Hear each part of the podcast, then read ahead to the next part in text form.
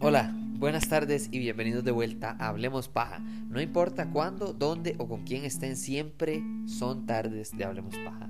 Hoy, bueno, hoy vamos a devolvernos al año 2000. Pero para llegar al año 2000 y hablar de esta película que es X-Men, que es una de las películas, en mi opinión, más importantes para el género o el movimiento cinematográfico de películas sobre superhéroes, eh, creo que eh, la, tormenta perfecta o una de las tormentas perfectas que, que generó el inicio más fuerte que hay para películas, series y contenido en general de, sobre, sobre cómics y superhéroes, eh, tiene que remontarse al año 2000, pero, pero no es el principio. Creo que es como la chispa que ya encendió la fogata y después el incendio. Pero, pero ya estaba puesta, eh, de, sigamos la analogía, ya estaba puesta la madera, ya le habían puesto un poquitico de papel eh, periódico, ya tenía carboncillo, ¿verdad? Ya le habían puesto, o sea, ya, ya habían otras cosas que, venían detrás, reforzando la idea de que en, el año 2000 el director Brian Singer eh, logró hacer una película sobre los X-Men, o los hombres X, como quieran llamarlo, eh, no solo que fuera exitosa, no solo que fuera... Eh, ¿A qué me refiero? Más, con la tormenta perfecta. ¿Por qué, ¿Por qué la tormenta perfecta, verdad? Y me refiero a la tormenta perfecta porque hay un montón de factores eh, que no parecen ser importantes, que terminaron siendo probablemente los factores más importantes en la historia de esta de, esta, de, este, de este producto, ¿verdad? De, de, de Stanley eh, que son los X-Men, ¿verdad? O sea, sí, la película fue exitosa, pero no de una manera escandalosa. O sea, costó 75 millones hacerla, hizo casi 300 millones de dólares a nivel mundial. Eso es un éxito, pero eso no significa económicamente que se cambie el juego, que se revoluciona el mundo del cine. No, para nada. Es, es totalmente otro o otros factores los que hacen que X-Men sean la chispa que luego eh, Marvel tomaría y bueno, llegaría hasta hoy en día a darle incluso el poder a Disney de tener o a Marvel Studios de que lo compre Disney y de que Disney compre luego eh, Fox, 20th Century Fox y recupere con ello los derechos de eh, X-Men. En 1966 eh, sale la primera película de acción de Batman eh, con el ya difunto Adam West, uno de los Batman más icónicos, una de las canciones de Batman más icónicas, Batman, esas de esa película. en 1978 sale la película, Superman la película. En 1990 salen las tortugas ninja, por cierto. A mí personalmente no me gusta. Ni las tortugas ninja, ni la película sobre las... Es más, ni ninguna película sobre las tortugas ninja. Me divierten, pero no son ni cerca a ser de mis eh, superhéroes o eh, héroes de cómics favoritos. En el 97, muy interesante, eh, hacen la película sobre Spawn.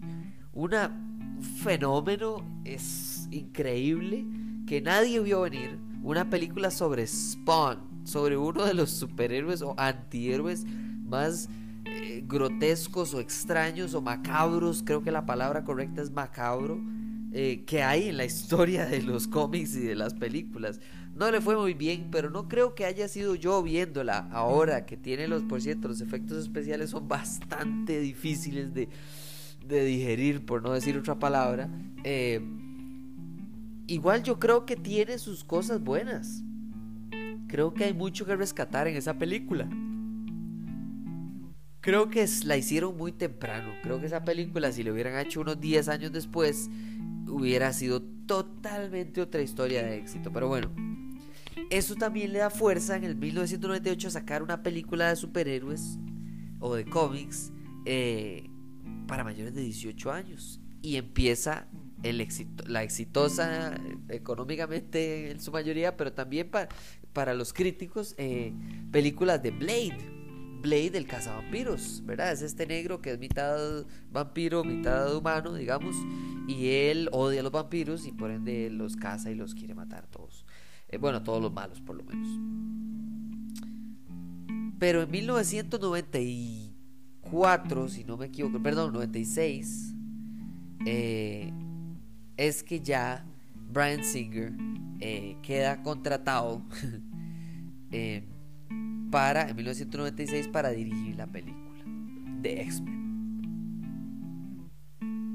Esta sí es la primera película de X-Men de acción, digamos, de, actuada. Pero eh, en 1984, cuando los derechos de, eh, del cine de, eh, de X-Men los tenía Orion Pictures, la productora Orion Pictures, James Cameron como productor y Catherine Bigelow como directora iban a ser el dúo que iba a, creer, a crear la primera película de los mutantes de X-Men.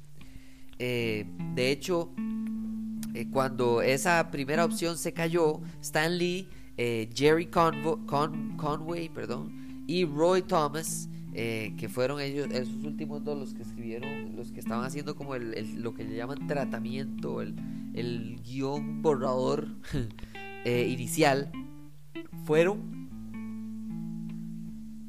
de, lado a lado buscando quién, bueno, quién me iba a ayudar, quién me iba a financiar, quién iba a, recoger esto, que bueno, lamentablemente James Cameron y Catherine Bigelow, supuestamente por problemas de otros, de otras películas o de otros proyectos que ya tenían agendados, no pudieron llevarlo a cabo. Finalmente ese, ese guion se va, se va y, y en 1990 eh, sale la famosísima, la exitosísima y la increíblemente buena eh, serie animada de los mutantes, de los X-Men. Eh, es tan pero tan tan exitosa, eh, por cierto, los dueños eran 20th Century Fox y como, les, como le fue tan pero tan bien, decidieron comprar los derechos de los mutantes para cine. En 1994, cuatro años después, y entonces, desde ese momento, 20th Century Fox dice, aquí está, no podemos dejar que pase mucho tiempo entre que esta serie animada sea tan exitosa y una película de cine aproveche y jale de ahí fanáticos y personas que quieran ir a ver la película de cine. La película básicamente agarra al director eh, Brian Singer, después de su exitosísima película, que por cierto probablemente haré un podcast al respecto porque es de mis favoritas, que se llama Sospechosos Habituales, The Usual Suspects, de 1995. Eh, después en el 98 hizo una película que por cierto yo no la he visto, eh, no sé si será buena, pésima, excelente o mala, eh, que se llama Apt Pupil, Verano de Corrupción, qué traducción más linda con Ian McKellen, con Sir Ian McKellen. Eh, y entonces de ahí que Brian Singer le dice, Ian, mira, voy a hacer una película, ya desde hace dos años estoy, eh, estoy contratado para hacer la película sobre X-Men. Ian McKellen automáticamente dice, eh, mira, yo creo que me parece súper bien por estas razones. Y las razones son parte de la gran tormenta que genera que esta película haya sido un éxito tan rotundo, pero no en cuanto a plata, sino en cuanto al éxito de llevar adelante la idea de que películas sobre superhéroes, sobre mutantes, sobre eh, eh, personas que podían hacer cosas más allá y que no fueran, no se llamaran Batman o Superman o La Mujer Maravilla, que tuvo también anteriormente eh, serie televisiva muy exitosa,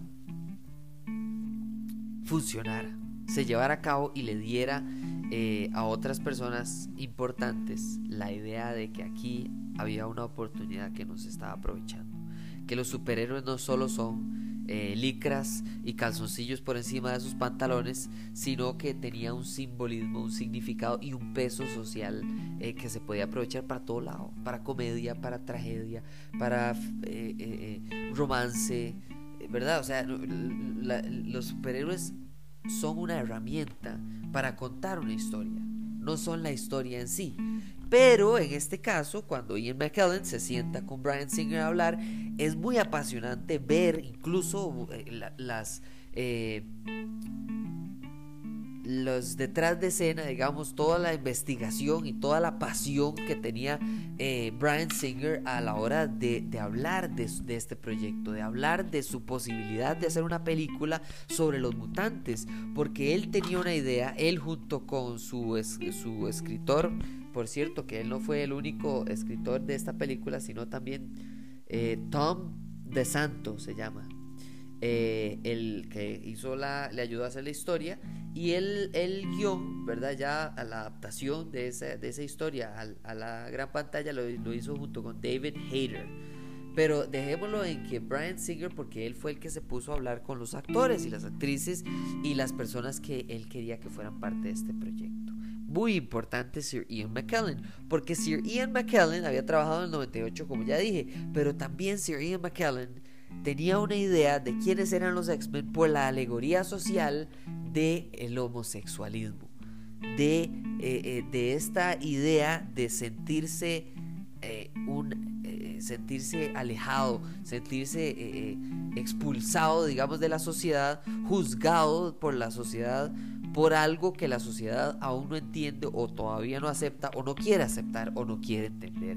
ese tema está para otro día, pero Sir Ian McKellen le dijo, o sea, la discusión con Brian Singer es fundamental, porque la discusión fue que él eh, le ofreció la parte de Magneto, pero Magneto es el mejor amigo del profesor X. ¿Y quién es el mejor amigo en ese momento? Bueno, todavía lo es de Sir Ian McKellen. Bueno, Sir Patrick Stewart.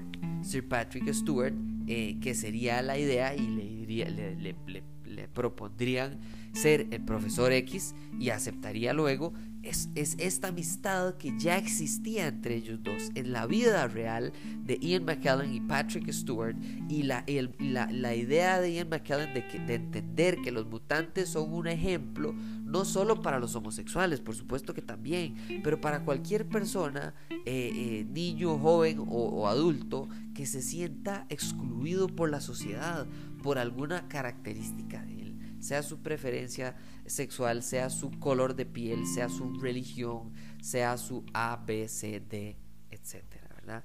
Y entonces, claro, Brian Singer da justo en el blanco y le dice, es que yo quiero que haya una relación, eh, una manera de entender estos personajes de Patrick Stewart y Ian McKellen, es decir, Magneto y el profesor X, de Martin Luther King y Malcolm X.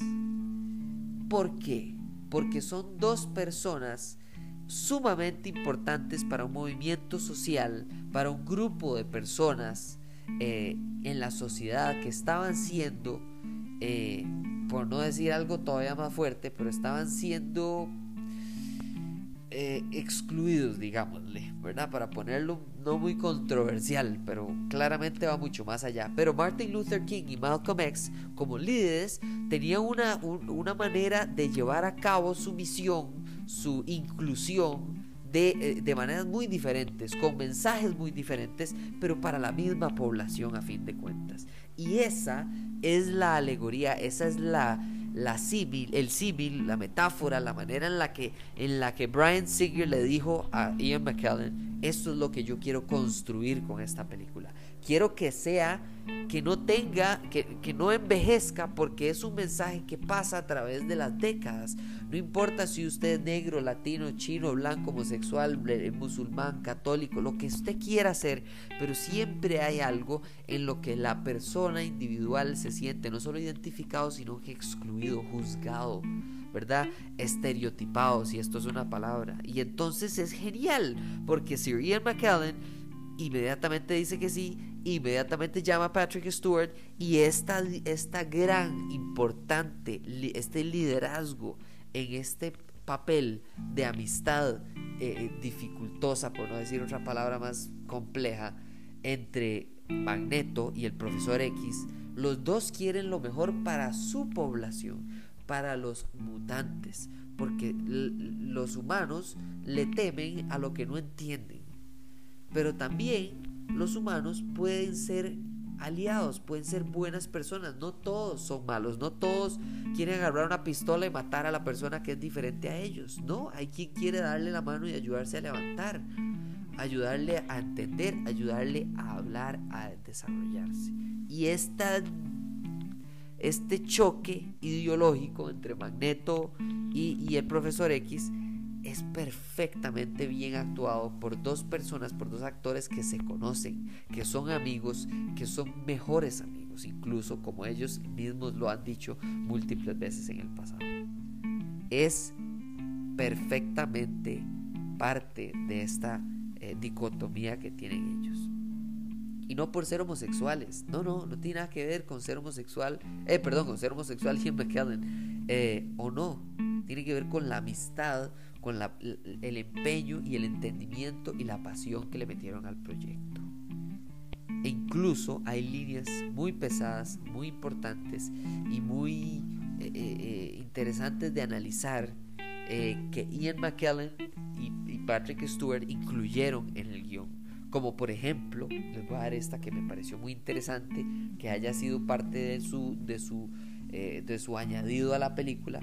Hay una parte en la que está hablando eh, Magneto con Robert Kelly, que es el, es el político que está en contra de los mutantes, ¿verdad?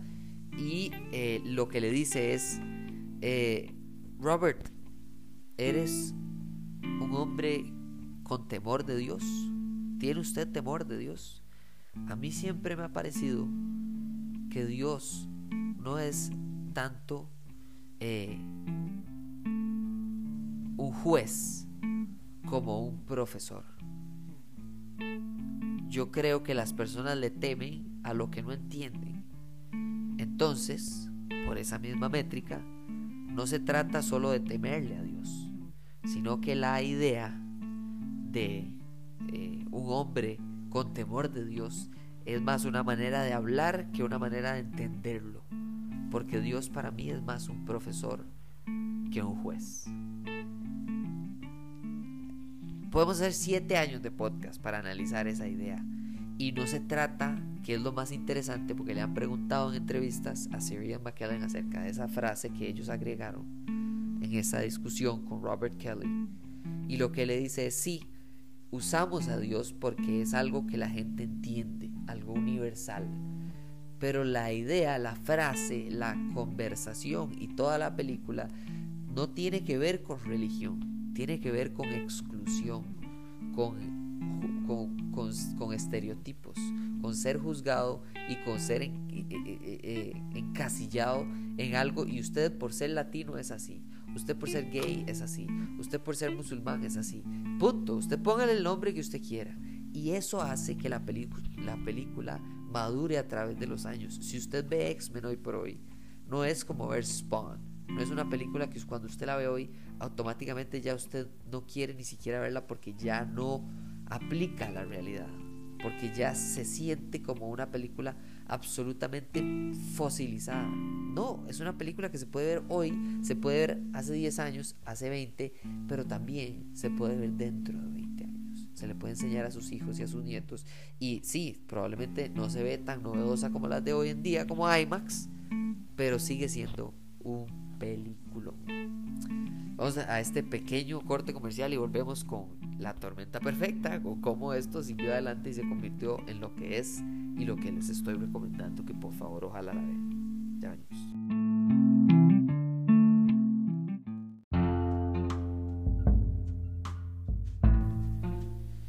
Bueno, entonces ya hablamos de esa parte importante de dos de los personajes más importantes y principales de la película. Profesor X y Magneto, o Eric Lensher, como se llama él.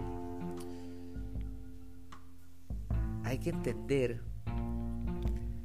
que el actor que hoy por hoy todos entendemos como Wolverine o Gepardo eh, es Hugh Jackman. Hugh Jackman dedicó más de 20 años de su vida, prácticamente 20 años de su vida, a un personaje llamado Logan o Wolverine, ¿verdad?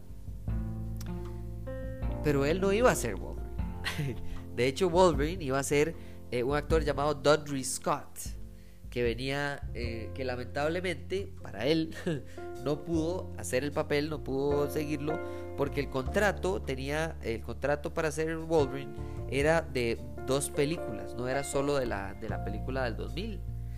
Eh, y Dudley Scott estaba ya contractualmente obligado a las películas de Misión Imposible 2 y eso chocaba con, con el plan y con el contrato de ser Wolverine. Como tal, tres semanas después de que empezaron a grabar la película de X-Men, tres semanas ya habían estado grabando, es cuando contratan a Hugh Jackman. Hugh Jackman era un actor de Broadway, de bueno, de Broadway no, de musicales, porque es de Australia. Eh, él no es un actor famoso de películas, no es de Broadway, él es de musicales. Es un australiano. No es la estatura que la gente cree o normalmente, digamos, con base en los cómics, no es de la estatura que la gente creía que tenía que ser eh, Wolverine. Y hubo una gran cantidad de quejas cuando anunciaron que él iba a ser Wolverine. ¿Quién es este carajo? Es buen actor lo que sabe es cantar. ¿Qué va a saber este madre de X-Men? No más, más, En eso sí tenían razón. Hugh Jackman no tenía ni la más microscópica idea de quién eran los mutantes, los X-Men, eh, todo este universo de Stanley. Pero eso fue algo bueno para él, porque el crecimiento que tuvo al ver la pasión de Brian Singer, entendiendo todos los personajes y mutantes y, todo el contexto de, de, estos personajes que había creado eh, Stan Lee, lo llevaron a él a querer invertirse más en el personaje de hecho supuestamente la audición que él hizo fue absolutamente espectacular, razón por la cual lo contrataron. También, dato interesante, Rogue, verdad, el, mutante que cuando toca a alguien lo mata o lo absorbe los poderes y es un mutante, eh, que lo actúa en la película Anna Paquin. Eh, escuchen las, las mujeres que participaron o que estuvieron eh, eh, interesadas en el rol.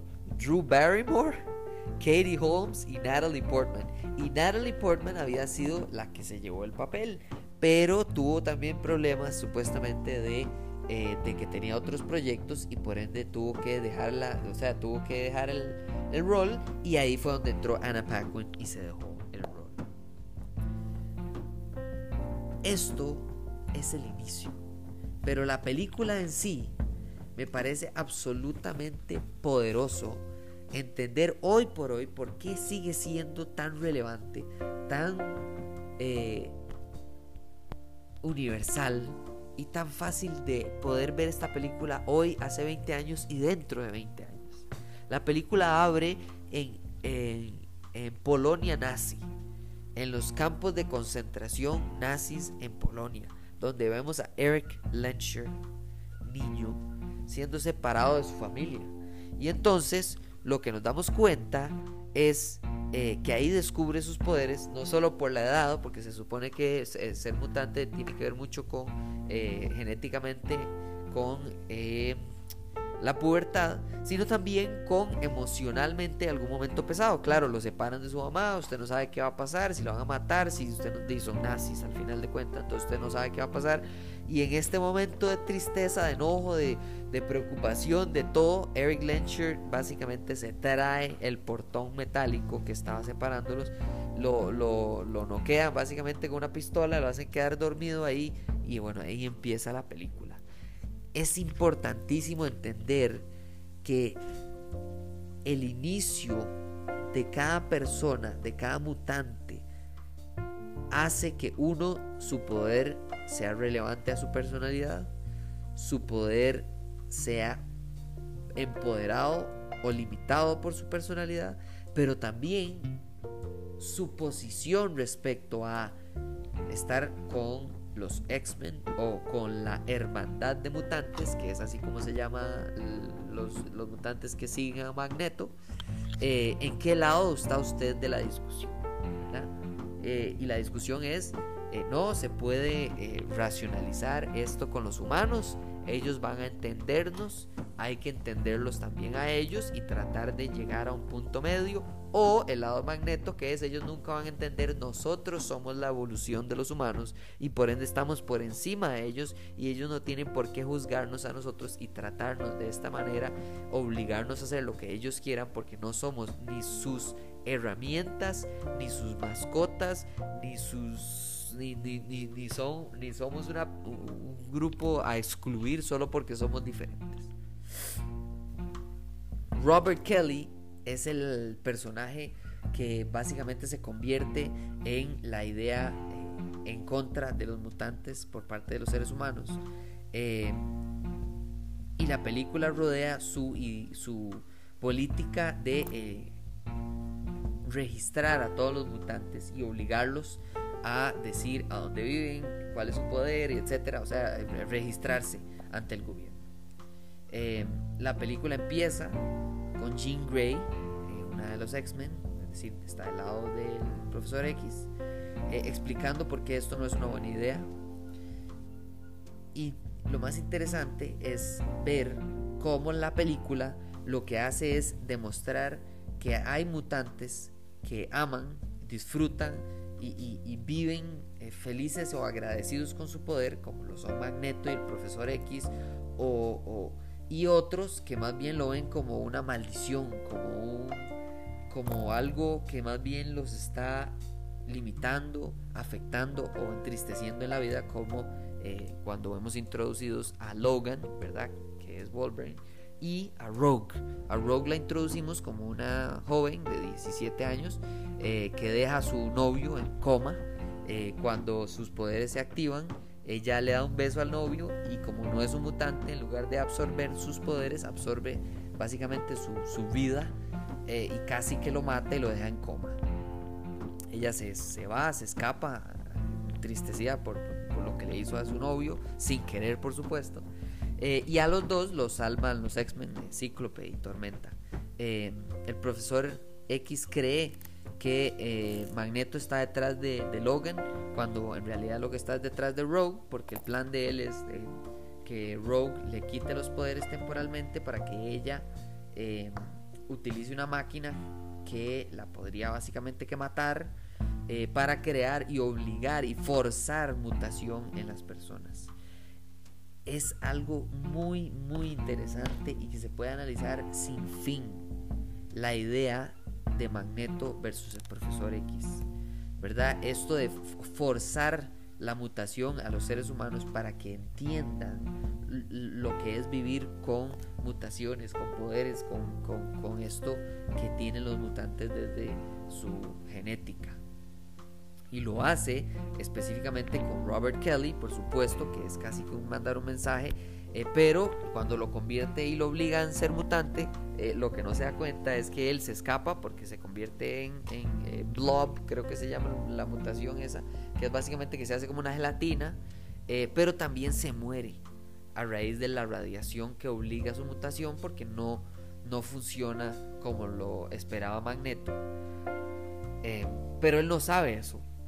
Él solo sabe que la máquina funciona en darle mutaciones a los seres humanos y quería obligarlos a mutar y que los que sobrevivan, que sobrevivan porque esa es la selección natural del darwinismo, ¿verdad?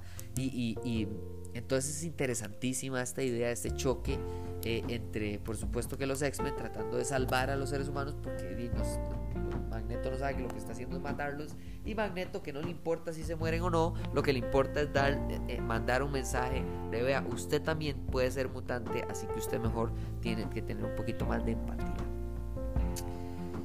Dicen que cuando estaban grabando la película, cuando salieron los, los X-Men vestidos, por supuesto, con su uniforme de X-Men, que por cierto decidieron que no fuera el original de la serie animada o de los cómics, eh, para tratar de darle un poquito más de realismo y un poquito más de, de que fuera más sutil, ¿verdad? Y por eso son como negros eh, en, cuero, para que sean un poquito más resistentes y elegantes, pero, pero negros al fin.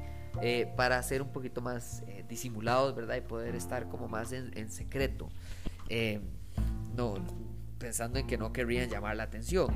Pero el momento en el que salieron, dicen que en el set del, del, del de la película, todos estaban impresionados, pasmados, con la boca abierta, casi llorando de la felicidad de, de ver que uno de sus momentos de la niñez, de sus cómics, de sus superhéroes favoritos, finalmente iban a saltar a la gran pantalla. Stan Lee durante toda la película, por cierto, estuvo de consultor, por supuesto que estaba a cada rato le preguntaban y le decían y demás. Eh, eh, solo para darnos una idea, Mystique, ¿verdad? Que es la que se convierte en cualquier, la persona que quiera. Eh, cada día que iba a la película duraba 8 horas de maquillaje y más de 110 pedazos de, prótesis de silicón sobre todo su cuerpo para poder convertirla en Mystique. Eh, Oakley, la marca de, anteojos, hizo específicamente los anteojos estos especiales de Cíclope.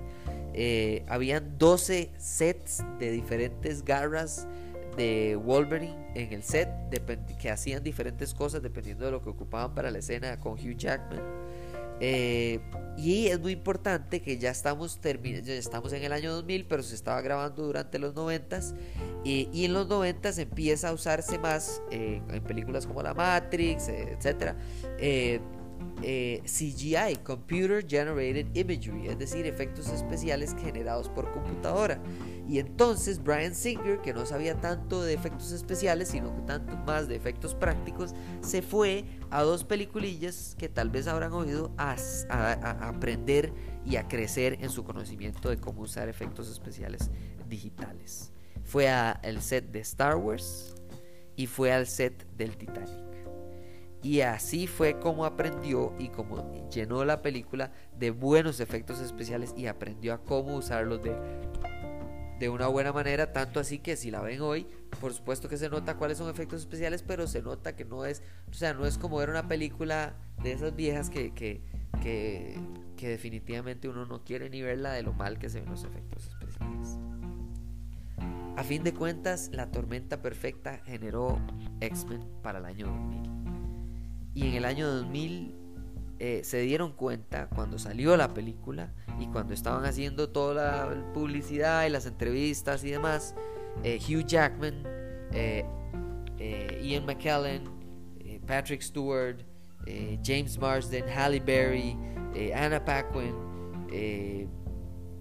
Ray Park, Tyler Main, Bruce Davis, todos los, todos los actores que estaban dentro de esta película de repente se dieron cuenta que era más que solo una película, que la fama que habían adquirido por parte de estar en esta película de repente era más de la que ellos esperaban que fuera.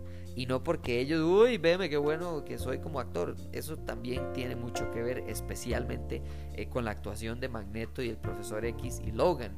Pero en los demás roles tenía que ver con que no es una actuación de un personaje desconocido, es alguien que yo atesoro, atesoro, que yo eh, casi que siempre he querido ver como una, como una parte del cine y, como uno de, mis ídolos de mi niñez, como uno de estas personas que yo siempre he querido ver y seguir a través de mi niñez y después en mi adultez, que son los superhéroes los superhéroes esta vez no eran Batman, no eran Superman, eran un poquito menos conocidos, más gracias a los noventas, pero, pero seguían siendo muchísimo menos conocidos y famosos que Batman y Superman.